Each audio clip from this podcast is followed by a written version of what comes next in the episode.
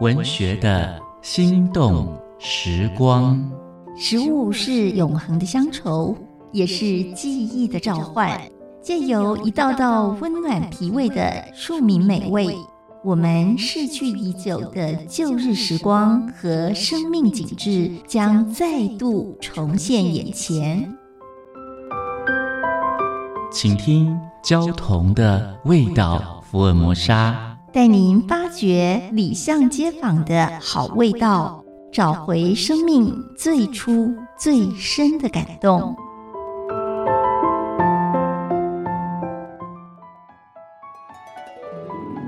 大家好，我是焦桐，今天和大家分享的是菜包。客家菜包就是板，以糯米作为主料，加水磨成浆，再脱水成为米团。用来制作成各种口味的点心。客家菜包和一般的菜包最大的差异在于外皮，它不用面粉做皮，而是采用糯米。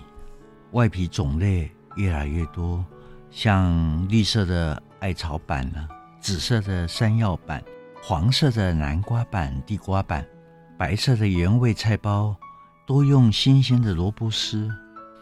现在菜包已经是我们的日常吃食。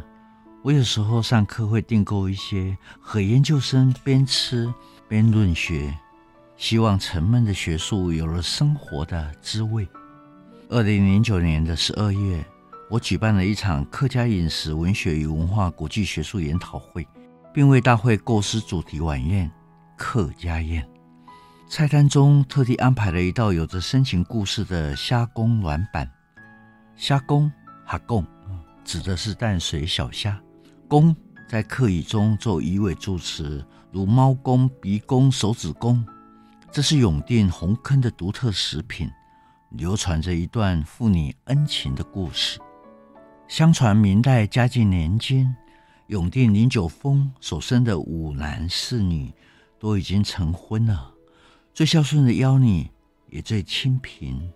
父亲六十寿诞那一天，他煞费苦心的制造了虾公卵板，满心欢喜回到娘家，才刚踏进门槛，看到满室的贺客和满屋的礼物，忽然自卑的不敢走入厅堂，直接跑进父亲的卧房，只看到父亲独自坐在床沿叹气。原来啊，林九峰不喜欢应酬，儿孙辈又都忙于招呼宾客。寿星就独自在卧房里面饥肠辘辘。这个时候，最孝顺的幺女献上了还有余温的虾公卵板，并且陈述说她没有办法备办丰盛的寿礼的终曲。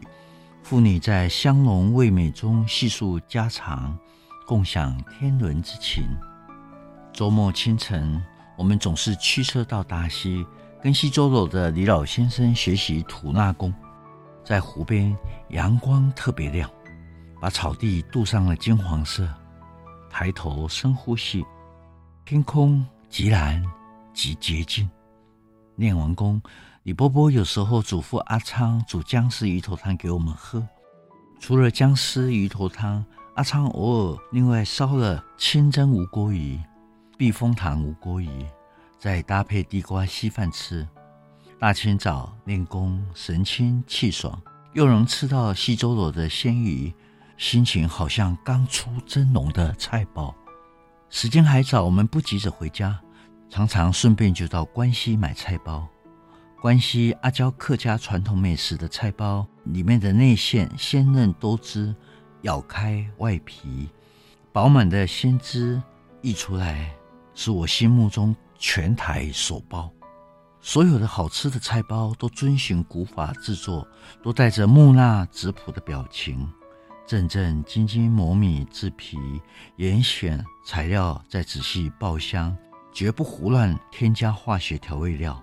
像东势国小旁边黄妈妈菜包店，也是老老实实的性格，认真制作。吃这些好菜包，突然间有所领悟，洞悉一切。文学的心动时光，交同与您品尝岁月的美好记忆。